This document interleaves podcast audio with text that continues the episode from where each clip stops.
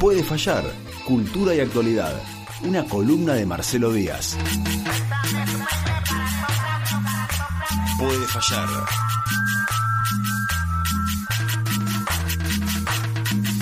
Y como todos los martes, más o menos a esta hora llega él, es Marcelo Díaz, esto es Puede Fallar. Hola Marcelo. Hola José, ¿Cómo hola estás? Lupe. ¿Bien? Hola, Marcelo. Siempre este saludo está pensado para la gente que está escuchando ahora en Spotify, por Claro. ejemplo. O en la web. Estos maleducados no se saludan. No, sí, sí, nos, Sí, sí, nos sí. hemos saludado. Bueno, Marcelo, ¿qué, mm, ¿qué tenemos para esta semana? Que en realidad, claro, la semana pasada no, no te tuvimos. No, porque a veces me toca trabajar, entonces Claro, está bien.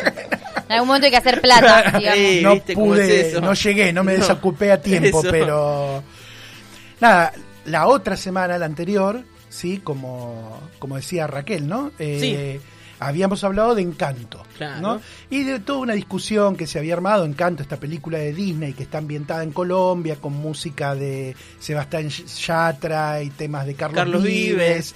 eh, y que había generado cierta polémica eh, por esta cuestión como que Disney va dejó de adaptar cuentos infantiles de las leyendas europeas para hacer historias con eh, culturas del tercer mundo, digamos, ¿no? Está bien. No, claro. digo, hizo Coco de México, Sí. Claro. eh, ahora hace Encanto con esta familia colombiana, hizo una Haití que nunca me acuerdo el nombre también, Mm. y, y en cada lugar que va pasando siempre hay quejas de Pero es que- artistas sí. de esos lugares. eh, y entonces hablábamos un poco, un poco de, de eso, de que se inscribe en una discusión más grande que supera a Disney, que tiene que ver con eh, lo que se, con- se conoce como multiculturalismo, ¿no? como, como corriente, o como varias corrientes, porque hay varios multiculturalismos dentro de, de lo- de los estudios culturales y de, de- de- de los estudios antropológicos, que tienen que ver con un mundo global en el que obviamente las culturas conviven todo el tiempo, ¿no? Claro.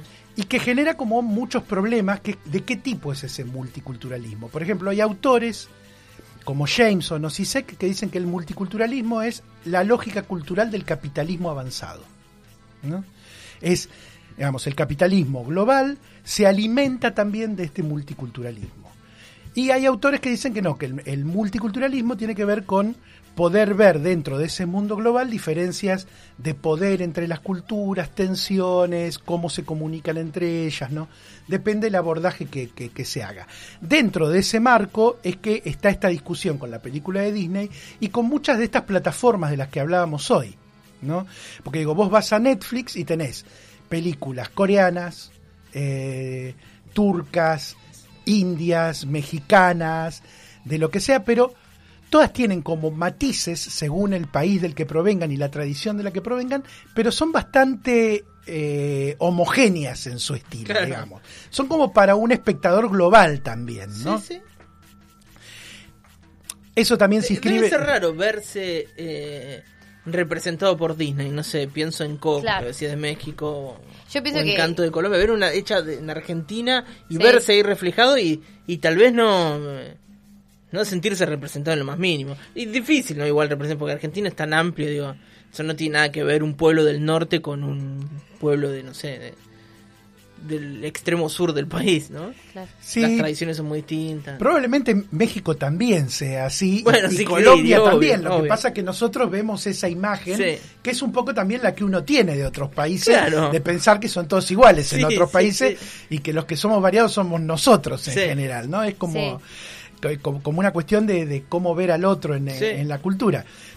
Pero el tema viene sobre todo por esta cuestión de quién representa en el mundo a los demás, ¿no? ¿Quién es el que tiene la capacidad de dar esas representaciones? Y ahí es donde se juegan las cuestiones de poder, ¿no? Claro, yo en esto que decía José, y me parece que va en línea con lo que vas a, a contar, eh, me parece que tiene que ver con quién nos narra México, quién nos narra Colombia, quién nos narra... Exacto. Y me parece que hay un paralelismo y que se notó mucho en cómo fue celebrado eh, la película mm, coreana, creo que es, eh, Parásitos. Sí, Bueno, que es una producción local. Eh, pero ¿qué pasa? Se masivizó, ganó un Oscar, que es como ganarte la aprobación de los yankees y decir, bueno, llegaste, se transformó en un producto masivo, pero recontraprobado en términos de calidad. Eh, por esto, porque fue una narrativa súper construida a nivel local, no tuvo críticas sociales, de hecho, todo lo contrario, y me parece que la diferencia en esto de que eh, de, de, que haya productos de otros países y otras culturas tiene que ver con quién las cuenta, ¿no? Claro, quién narra, que eso también se da dentro del país, ¿no? Como decir, quién quién representa eh, en el país. Nosotros, el ejemplo que tenemos es el, el, centralismo que se ve en Argentina, ¿no? Mm. Entonces, digo. ¿Quién nos narra? Suar, Adrián Suar nos bueno, narra. Ese es el ejemplo. La ciudad autónoma. ese es el ejemplo que quería dar para, para decir que eh, esta cuestión va más allá de lo nacional. Porque no es que. No, Disney no porque es norteamericano y sí a las producciones nacionales. Claro. En principio, sí a las producciones nacionales en términos de trabajo. Digo, si la producción es nacional, eh, da trabajo a gente acá. Entonces la, industria audiovisual es local. Entonces eh, no es un tema menor, pero no alcanza con eso. Mm. Porque si el que te representa es Suar, mm. no. vas a tener que eh, no vas a tener por ahí el, el, racismo entre otros países, salvo que tengas algún personaje eh, que sea inmigrante y ahí lo vas a tener con todos los colores, la cuestión del racismo, pero sí vas a, tener representaciones clasistas. Sí, vas a tener a Gonzalo Heredia siendo de negro villero para ganarse el mango del mes, porque no, no es por caerle a Gonzalo Heredia, lo queremos, pero... Eh, no, no es una Vas a tener estereotipos de clase, de género, totalmente. Y vas a decir, bueno, entonces déjame a Disney en vez de, a Suar, ¿viste? Claro. El tema es. Por Cris Morena, claro. O, Cris Morena, ¿no? Los huérfanos vestidos de, de mimo. Lali, eh, Lali Espósito siendo una huérfana. Todos huérfanos rubios. Sí, blanco, divino. Huérfanos menemistas, claro, ¿no? Yo soy eh, huérfano y menemista, claro. mucha honra. Huérfanos menemistas, es una gran categoría. Pero, claro, entonces, el tema pasa por quién, quién representa y cómo se representa lo local, ¿no? También. Por ejemplo, una discusión que había, que se dio en esta película Encanto, es que los personajes tienen poderes, ¿no? Mm. Porque digo, una tiene super fuerza, otro de los personajes se puede transformar en lo que quiera, otro eh, maneja la naturaleza, los animales, qué sé yo. Pero no se llaman superpoderes en ningún momento. Mm. Los llaman dones, en la película. ¿Por qué? Porque tiene que ver con este universo del realismo mágico de algún modo. Entonces son dones, productos de la magia, que es la naturaleza que los beneficia. Y porque además la, narración del superhéroe, del superpoder, está muy ligada, muy ligada a los centros de poder, ¿no? Digo, nosotros decíamos la otra vez, imagínate que en un, en un silobolsa, estás vaciando un silobolsa en bajo hondo y hay una araña radioactiva por el glifosato, ¿no? No, no. Y te pica. No. Y te transformás en Spider-Man, pero en bajo hondo. Ay, tenemos un montón de recursos para generar. ¿Qué, hace un Spider-Man en bajo hondo? de arriba de un silo y... A otro, ¿y qué hace? Digo, y te impide algunos robos de grano. Navigiato. O por ahí, qué sé yo, se les traba la bandera en la escuela y se llamalo al Spider-Man. Es buenísimo. Hay que cambiarle el, caño al molino y cae Spider-Man. Espectacular el Spider-Man posero. claro, pero mucho más que eso no tiene posibilidad de desarrollo ahí el héroe. ¿Por qué? Porque el héroe está ligado a los centros de poder. Claro porque las invasiones también se hacen en Nueva York siempre. Si viene sí, cuando el vienen mundo también siempre es en Nueva York. el apocalipsis. Vienen extraterrestres, no van a venir a invadir la vitícola, van a, Nueva York, ¿no? Entonces, me da mucha risa porque es cierto. Lo van a invadir Pudán. claro. No, dice, nos llaman, llaman a Biden y le dicen si no nos da 40 millones de dólares, eh, dice, eh, vamos a bombardear Puante. No, no, Biden, pero Biden primero dice, ya se los dimos a Macri los 40 millones de dólares. ¿no? Claro, Te va a decir primero. Y después dice, bueno, ¿qué me importa? no Porque eh, la imagen del superhéroe está ligada a, esos centros de poder. Entonces, a lo que voy es que más allá que las narrativas sean locales, estén ambientadas en determinados lugares, la mirada que hay es algo que, y que es una mirada que va más allá de lo ideológico incluso, que tiene que ver con estar en determinado lugar y ocupar ciertas posiciones.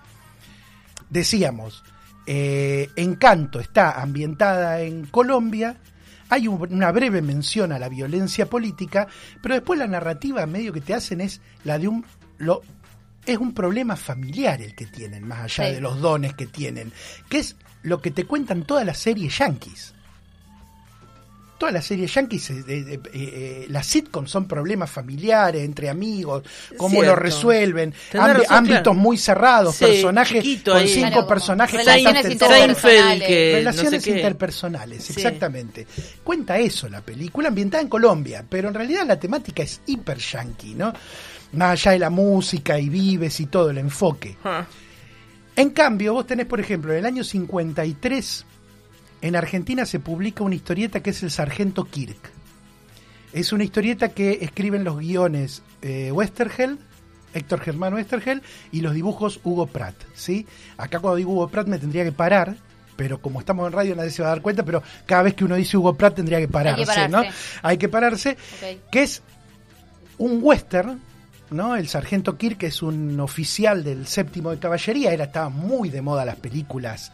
Eh, toda la primera mitad del siglo XX eran las películas de vaqueros y de Claro, y sí. séptimo de caballería, eran el boom como ahora las de superhéroes, por claro, ejemplo. Sí, sí, sí. Entonces la historieta, que era lo que consumía todo el mundo, está ambientada en el oeste norteamericano, ¿no? Y el sargento Kirk es un sargento del, del séptimo de caballería. Pero es un desertor del séptimo de caballería. Y vive con los indios. Claro. Y sus historias... Es el Martín Fierro. Todo al revés. Es el Martín claro. Fierro, es un desertor del ejército Eso. que vive con los indios. Y todas sus historias son como historias humanas, en el medio de todo el conflicto, siempre tomando eh, lugar por los débiles, digamos. No es una narrativa que, que tenga que ver mucho con la lógica del western. Pero todos sus personajes se entran ahí. La- La mirada es, está, se inscribe en una, en la tradición, podríamos decir, de la gauchesca argentina Claro. En cuanto a personajes, movimientos, desafíos. Sí, como del- que cumple. Desafío al poder, Claro. ¿no? Entonces digo, también esa, hay como un juego en el multiculturalismo de decir, bueno, a veces vos podés estar haciendo una película de detectives que están en una mega ciudad, pero la estás filmando acá y los personajes son tienen una lógica argentina, aunque se llaman, aunque se llamen Johnny o Smith, ¿entendés? Tiene que ver con otra cosa, lo local, y no con esas representaciones más o menos estereotipadas. ¿Qué es lo que, qué es lo que Sisek le critica al multiculturalismo como lógica cultural del capitalismo avanzado? ¿no? Que vendría a ser el problema entre lo que eran en los 90 las publicidades de Benetton, Ah, sí. 90, 2000 más o menos, sí, que era sí. donde vos tenías colores unidos y tenías eh, un rubio, un, Un chino, negro con una chomba un- celeste y una un- negra y Sí, tenías sí. géneros y razas sí. todos representados. Sí. Digo, una cosa es esa representación Sí. hiperestetizada Sí. que hace Benetton como empresario y otra es el tratamiento que tiene Benetton en la Patagonia con los pueblos Claro, mapuches. Totalmente. ¿No? Digo, Sí. Sí, esa. Por eso dice Sisek y Jameson es la lógica cultural del capitalismo avanzado, porque te muestra, por un lado, una especie de convivencia armónica entre las culturas, ¿no? Y por el otro, no se hace cargo de los conflictos que esa convivencia entre las culturas Se genera. genera en medio de los intereses Sí. cruzados que puede haber entre, eh, eh, no como esto, la toma de tierras, avanzar sobre un territorio, condiciones de trabajo, etcétera, etcétera, etcétera, ¿no? Entonces, por eso, como para redondearlo de la otra semana y, y- y pasar un cachito muy breve a, a lo que quería hablar hoy, tiene que ver, y, y esa es la gran discusión, con desde dónde se produce. Desde dónde se produce y con qué mirada. Que también lo podemos re- replicar a, en, re- a- en relación Bahía-Capital, por ejemplo. ¿no? Sí. ¿no? La importancia de tener una agenda cultural hecha desde acá, con artistas bahienses que viven acá, que no importa que por ahí te hagan una obra de Shakespeare, pero lo están haciendo Con esa impronta. si eligieron esa obra es porque algo nos está diciendo esa obra sobre cuestiones que, no- que vivimos acá, ¿no? Eh, tiene que ver un poco con, con- con lo que vivimos y no es lo mismo atraer espectáculos de, de- de Buenos Aires. Iba a decir de Claro. otros lados, pero en general cuando se trae, Sí. se trae de Buenos Aires, sí, ¿no? sí. Digo, porque ojalá vinieran de distintas provincias y eso para, para ver un poco más que se produce en toda la Argentina, ¿no? Y ya que hablábamos de, de Westergel, un ejemplo, así como claro, es el Eternauta. El Eternauta es una historieta de Westergel con dibujos de Solano López. ¿sí? Se empieza a publicar en el año 55 en la revista Hora Cero, que era una revista que tenía Westergel, que había que antes eh, publicaba en, en- en la revista Mister X.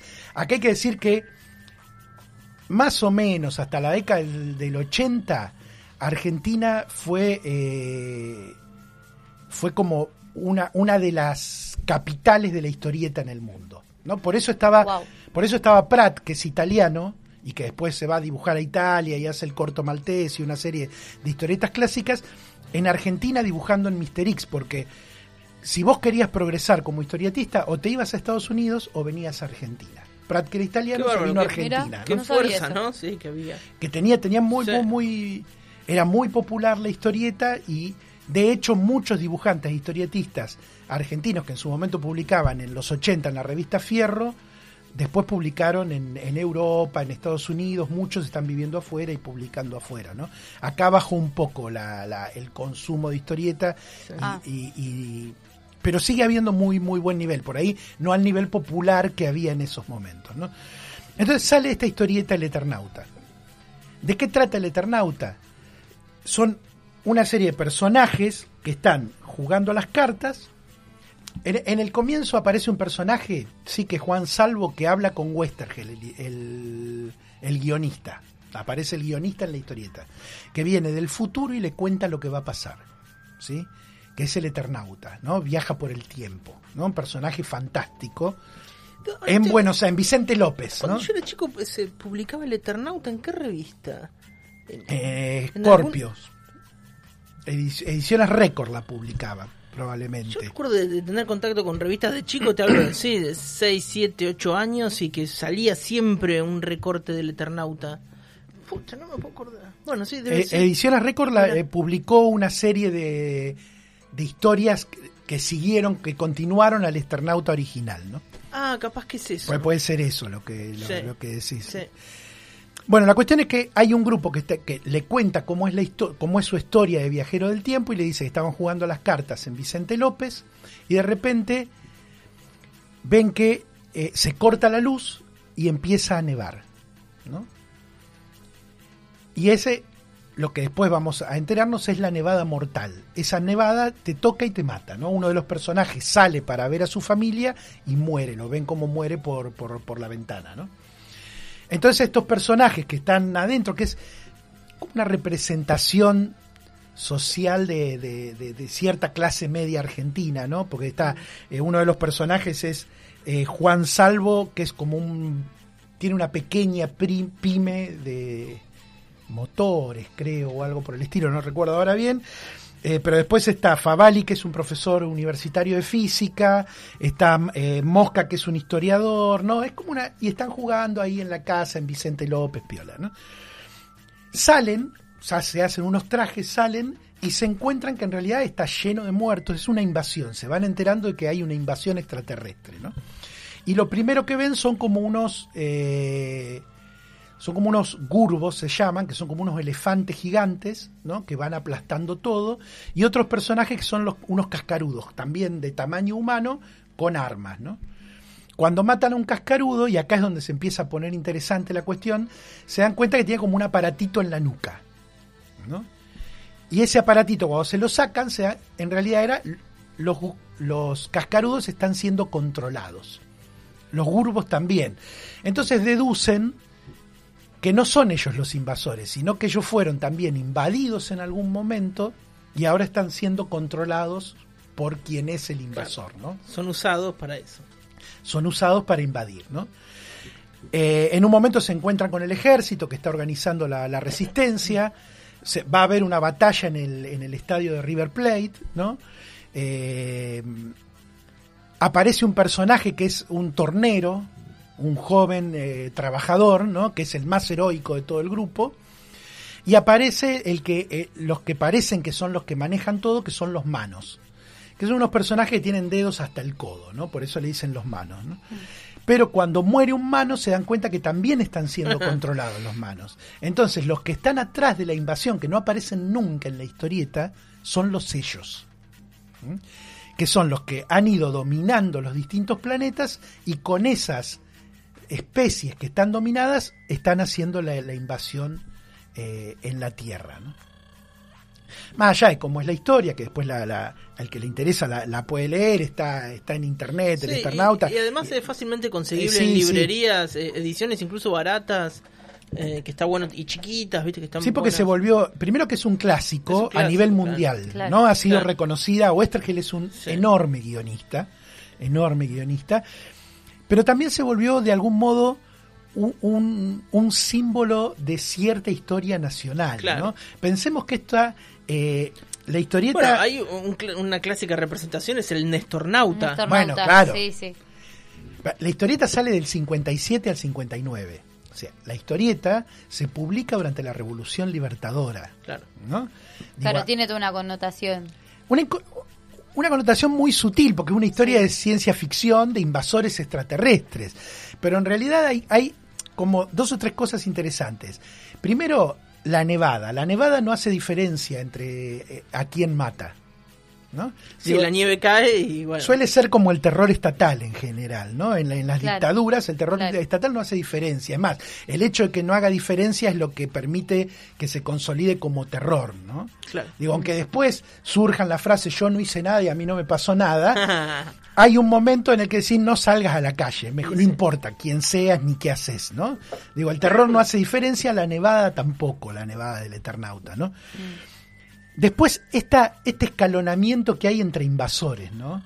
El hecho de que los invasores no son los verdaderos invasores, sino que están sirviendo a otros. ¿no? Que es algo que también eh, eh, desde el campo nacional y popular muchas veces se ha achacado. Bueno, obviamente a, a los poderes económicos y muchas veces a ciertos sectores de las Fuerzas Armadas, ¿no? De estar en realidad en función de intereses de otros países. ¿no? Sí. Es sin decirlo, tiene una estructura colonial la Claro. invasión esa sí, del. Claro, Eternauta. claro, ¿no? Es, eh, y el otro factor es que eh, el héroe es colectivo. ¿no? Que es lo que más se recuperó desde el kirchnerismo, ¿no? Por eso la imagen del Eternauta, eh, digamos, es, Sí, es le, le suma también la desaparición de Westergel.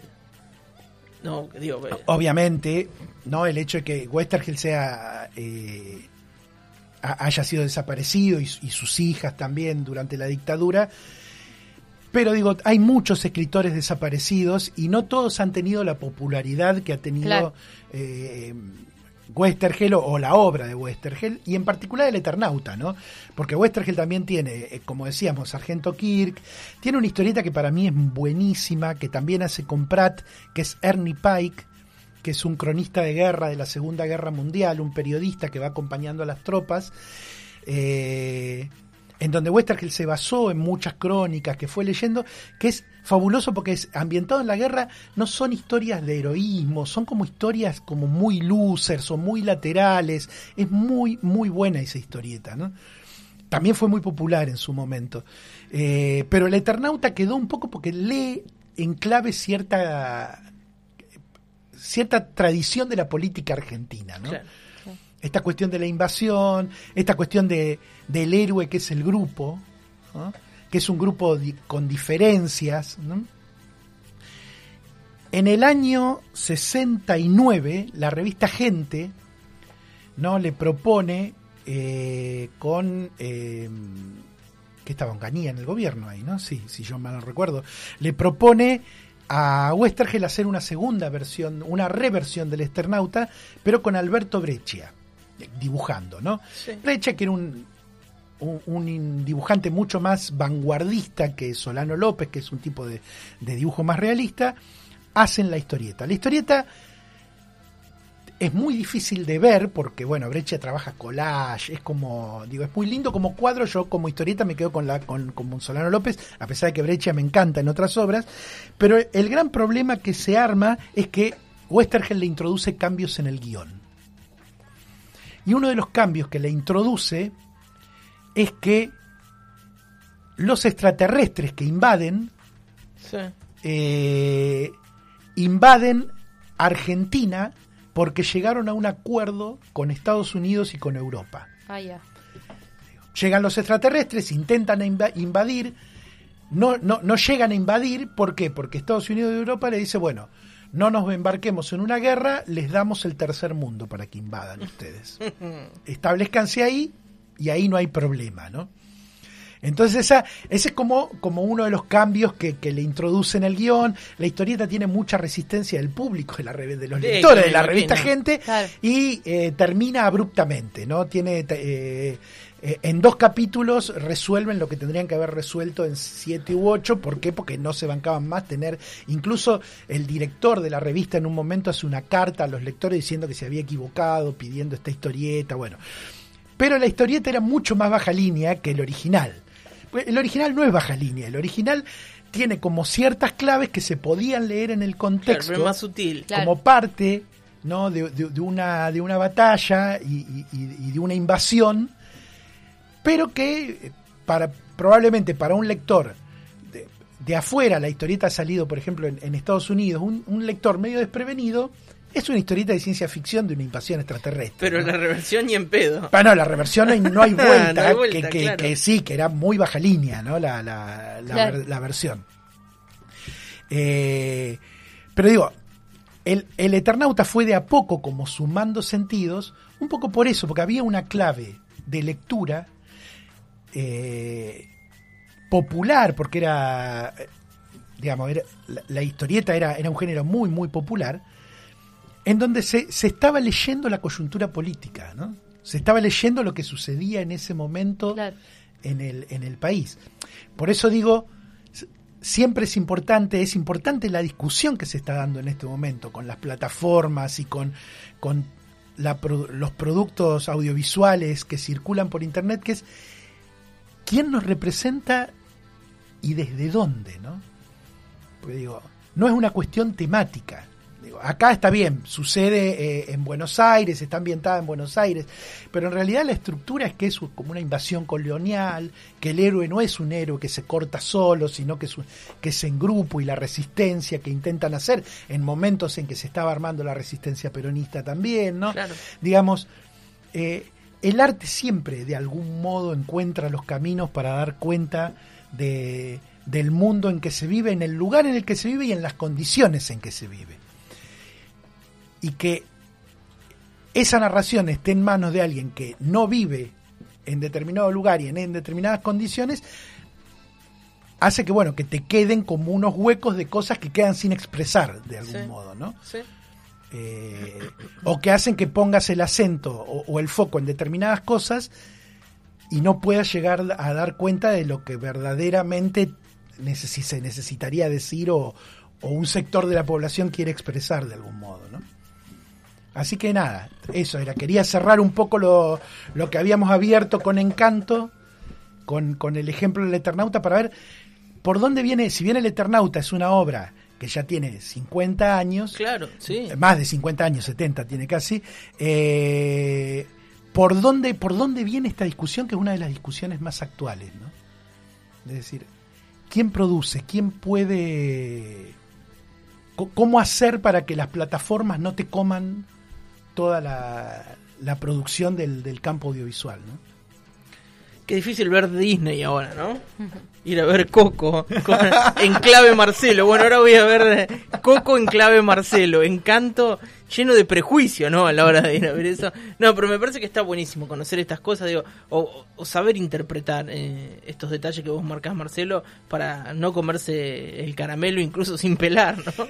A ver, yo creo que a mí ya les digo, a mí la película me gustó, ¿eh? como me gustó Coco Sí, también, sí. digo, no, no, no, no pasa por, por eso. Tampoco creo que haya una mente malvada en Disney digitando, eh, ahora vamos a, a hacer. Creo que es parte de un, de un momento del mercado en el cual lo, lo, eh, el otro cultural es objeto de, de- del Sí. mercado y de venta, como Sí. lo es también el género. En este momento eh, surgen en, todas las películas de superhéroe empiezan a aparecer superheroínas.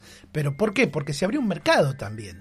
Sí. Digo, porque eh, a, a las nenas le vendés el muñequito de la superheroína y no del superhéroe.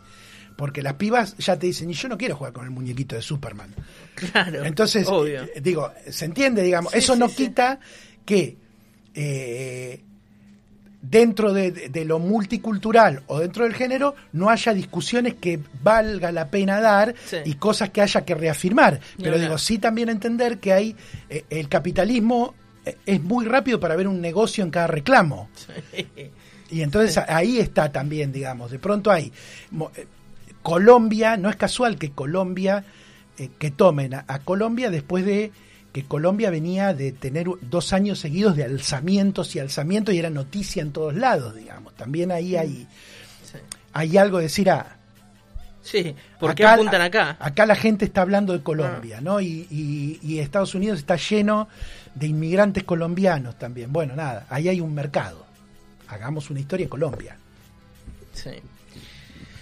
¿Qué superhéroe podría proponer Adrián Suárez?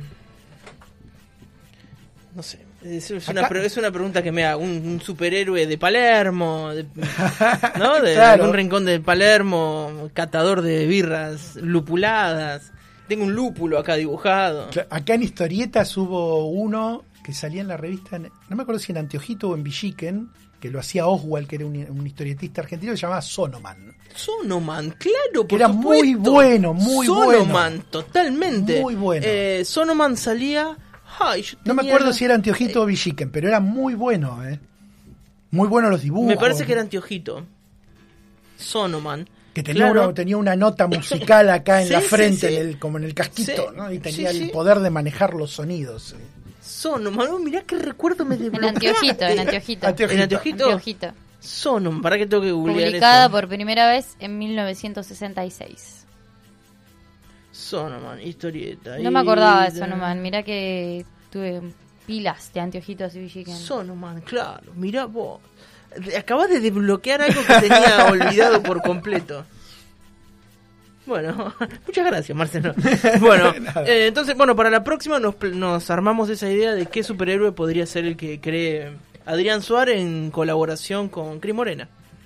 Bien. Sabemos que es rubio. También podrían eh, colaborar los oyentes con, con eso, diciendo qué superhéroe. En Bahía tenemos que tener un Es un superhéroe. superhéroe bahiense. En Bahía. ¿Qué característica Y tuvimos tendría? el pollo justiciero, ¿te acordás? El que repartía, Sí. el que repartía volantes vestido de pollo, que, que persiguió un, A un, alguien que se robó, que era? ¿Una bicicleta? ¿Qué sé, Claro, no sé, y lo- alguna y cosa. lo corrió ¿Era medio- brasilero? ¿Dónde está el brasilero ese? que lo corrió como media cuadra, que hay que correr con ese disfraz Uh, de pollo, ¿eh? Pero No, eso sí era un superhéroe. Ese era, sí, sí, totalmente. ¿no? El superhéroe bahiense. Bueno. Eh, ¿Cómo, Facundo, me dijiste? ¿Por qué me dice cosas y después me dice no de acá? bueno, eh, un superhéroe bahiense. Marcelo, ¿con qué nos vamos? Nos vamos con una banda que se llama Superhéroes, Sí, que publicó un disco en el 2004 que se llama Ubal Disney. sí. Eh, y hace, le, hace, le hace un tema a un héroe de los hinchas de Boca, que es Sergio Saturno, y el tema se llama La bicicleta de Saturno. Muchas gracias, Marcelo. Esto es Puede Fallar. Él es Marcelo Díaz.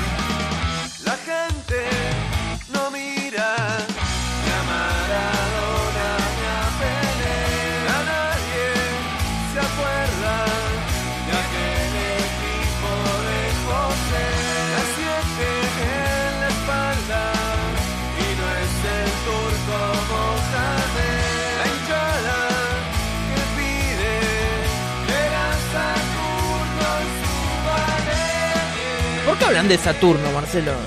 Porque se llamaba así el No, futbolista. no, ya sé, no, pero digo, eh, pero eh, ¿por qué lo traen a él? Eh, ¿Por qué le- no fue, no, no, fue un Batistuta, ¿no? No, era un perro, pero hacía, hacía, una, hacía una jugada que llamaba la bicicleta, Sí. que hacía como un juego de piernas sin tocar la pelota y de ese modo era muy vistoso. Mirá, Por eso dice Saturno y su ballet. bueno, eh, claro, acá me mandan una foto para que yo entienda eh, cómo está conformado físicamente este jugador.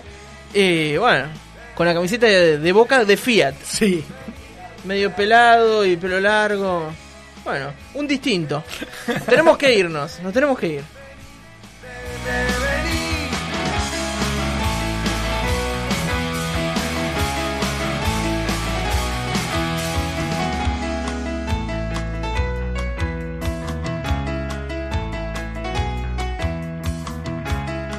Total normalidad. Por Radio Urbana.